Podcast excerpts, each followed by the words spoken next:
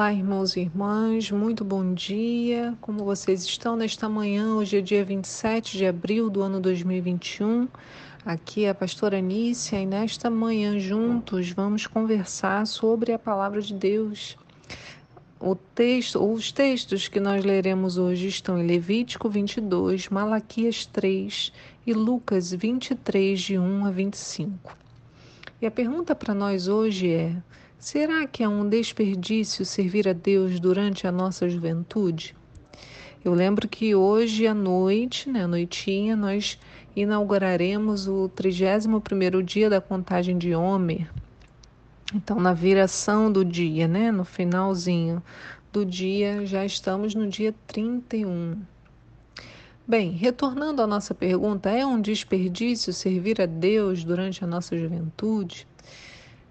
Essa pergunta eu já ouvi algumas vezes essas frases. Essa frase, na maioria das vezes eu ouvi de pessoas adultas, pessoas me dizendo: Poxa, eu passei a minha juventude inteira na igreja, eu não aproveitei nada da vida. Agora eu já estou adulto, não vou ter essa oportunidade de novo, que desperdício ter ficado tanto tempo. Você já pensou alguma coisa parecida ou pensa agora, né? Ou quando olha para trás, pensa que os anos de serviço ao Senhor foram anos perdidos? Essa lembrança me veio hoje quando eu li o texto de Malaquias 3. No verso 13 diz assim: Vossas palavras têm sido hostis e acusadoras contra a minha pessoa, reclama o Senhor. E ainda ousam indagar: O que temos falado contra ti? Vocês têm comentado que é inútil servir a Deus e murmuram.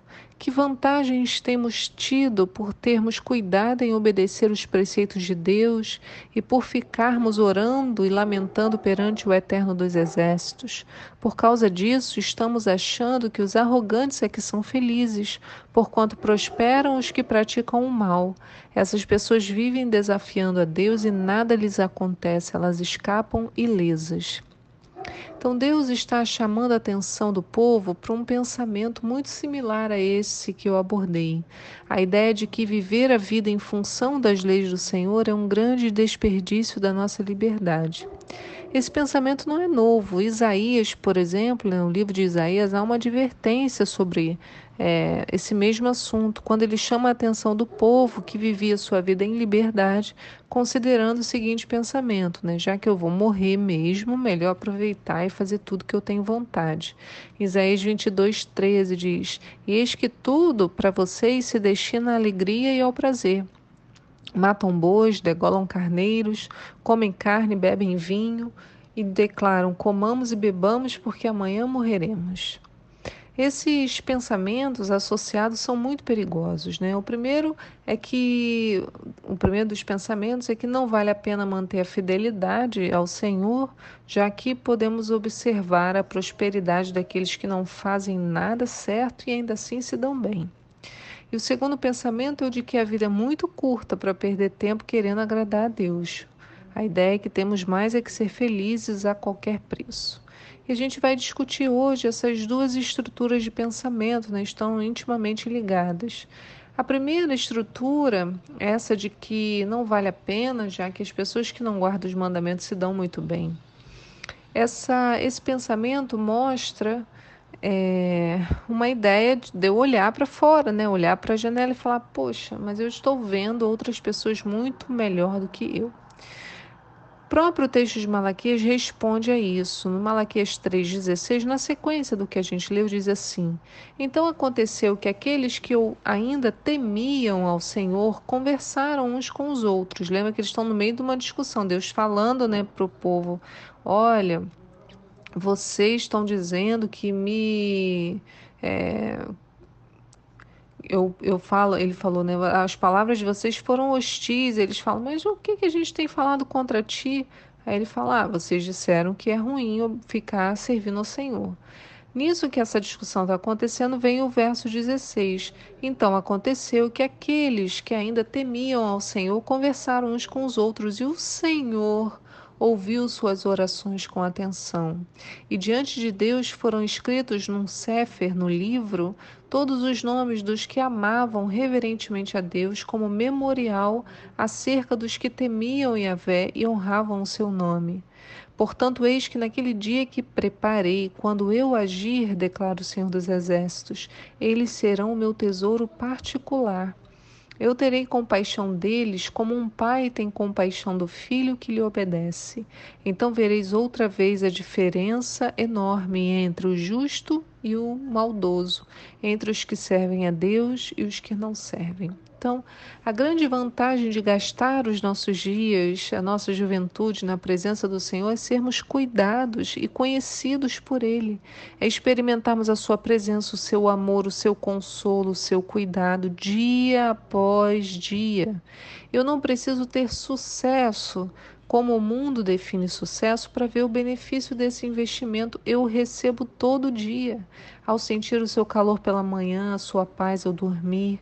Veja, a gente está falando de um relacionamento. Não é um investimento do tipo eu vou servir ao Senhor porque lá na frente Deus vai me abençoar com isso, isso, isso. Não, eu servindo ao Senhor, eu recebo hoje a presença dEle da Eino, né? Já isso me teria bastado, que a gente aprendeu na Páscoa. Todos os dias há um presente, o presente do Espírito Santo na minha vida. O Salmo 73 vai abordar a mesma questão. Ele diz: Olha só, hein, no verso 12: Assim são os ímpios, sempre seguros, acumulando riquezas.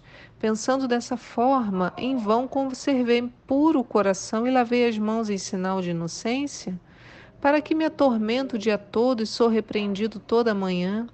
Caso levasse a efeito me expressar assim, eu teria renegado a linguagem dos teus, a linhagem de teus filhos.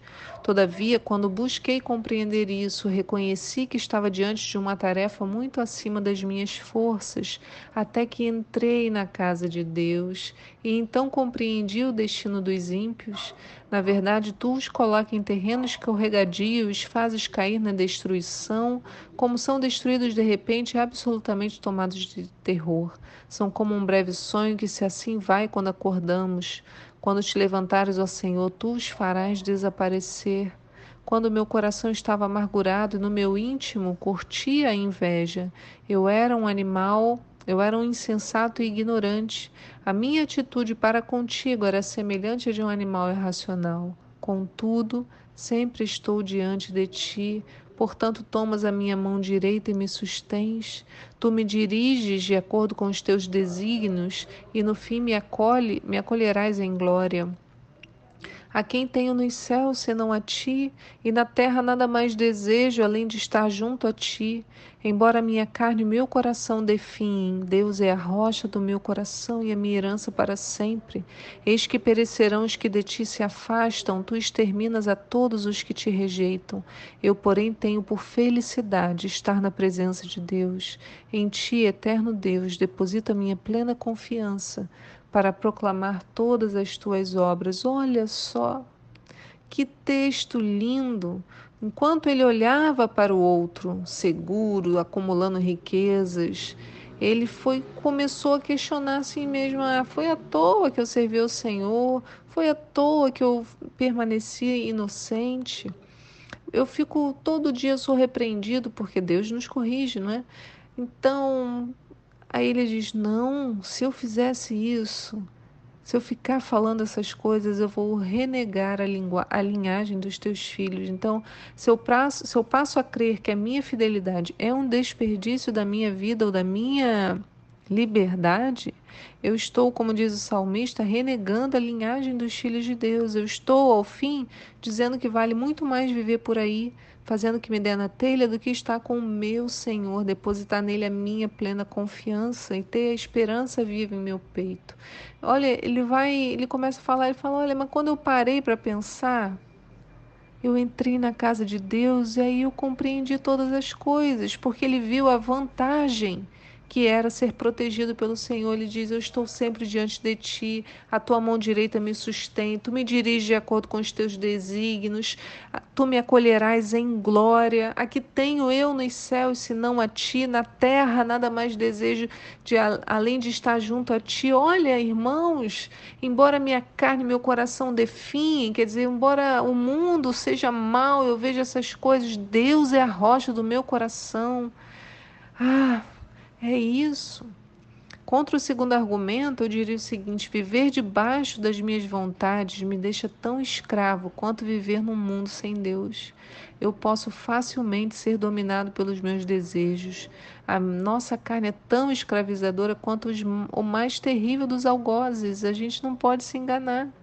A palavra do Senhor diz em Gálatas 5,13: Porque vós, irmãos, fostes chamados à liberdade, porém não useis da liberdade para dar ocasião à carne, sediantes, servos uns dos outros pelo amor.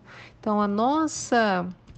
Esse pensamento de que eu sou livre, eu posso fazer o que eu quiser, nós fomos chamados sim a essa liberdade, mas não para dar ocasião à carne. Viver com Deus pressupõe submissão à sua vontade, e a vontade dele para nós é sempre boa e equilibrada. O texto de 1 Pedro 2, 1 Pedro 2, verso 15 diz: Porquanto a vontade de Deus é que, praticando o bem, caleis a ignorância dos insensatos, considerando que sois livres, não useis a liberdade como pretexto para fazer o que é mal, mas vivei como servos de Deus.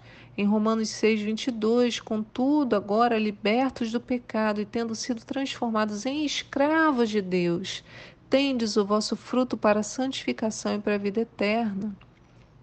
Então, veja, a, a promessa é, é, é, boa. Tiago 1, 25 diz: Porém, a pessoa que observa atentamente a lei perfeita, a lei da liberdade, e nela persevera, não sendo ouvinte negligente, mas praticante zeloso, será muito feliz em tudo que empreender. É essa felicidade aí, olha, feliz em tudo que empreender, que é o nosso alvo. Então, o que, que eu respondo quando me falam essa frase? Olha, minha juventude foi um desperdício. Eu respondo que gastar a juventude em Deus e se abrigar debaixo das asas dele não é desperdício, é investimento. Investimento contra traumas, contra feridas, contra medos, contra doenças, Quantas e quantas pessoas se afastam da presença de Deus para experimentarem as coisas, experimentarem essa liberdade e quando voltam estão feridas, estão traumatizadas, precisam passar por um processo de restauração, de libertação na casa do Senhor são, é como um bichinho né, acuado, porque foi maltratado. Então é um grande privilégio estar guardado. A opção de ir viver a vida com liberdade, no fim, causa mais prisão, prisões mentais, emocionais e até físicas. Quando eu invisto a minha juventude no Senhor, eu tenho o privilégio de ter uma história. Durante muito tempo, eu, como adolescente, eu ficava ah, mas eu não tenho nenhuma história triste assim para contar. Eu queria ter, não, eu fui liberta sei, das drogas e ter um testemunho de poder para contar. Olha, eu não, eu fico pensando que o, o testemunho de cada um, né, tem a sua importância, tem o seu valor mas eu garanto que as pessoas que viveram as suas, os seus grandes testemunhos, né, suas situações terríveis de vida e foram restaurados, se pudessem escolher, optariam por não ter vivido os traumas e serem, é, terem conhecido o Senhor desde muito cedo. Então, gastar o tempo na presença do Senhor na nossa juventude, né, é, para você que é jovem que está ouvindo, ou para você que já viveu isso né, jamais vai ser um, um desperdício. E para você que não pôde viver essa experiência, a qualquer momento, em qualquer idade, nós podemos experimentar essa relação e viver debaixo dessas promessas. A palavra do Senhor diz em João 8, no verso 32: E conhecereis a verdade, e a verdade vos libertará. É isso, o Senhor está com a sua mão estendida para nos libertar, para vivermos em comunhão com Ele, termos uma vida plena e como usar essa liberdade que alcançamos nele para sermos felizes em tudo que empreendermos. Que o Senhor te abençoe no dia de hoje, querido, querida, seu coração esteja jubilando na presença do Senhor, porque você o encontrou, qualquer que seja a fase da sua vida. Fique com Deus, querido. A paz. Tchau.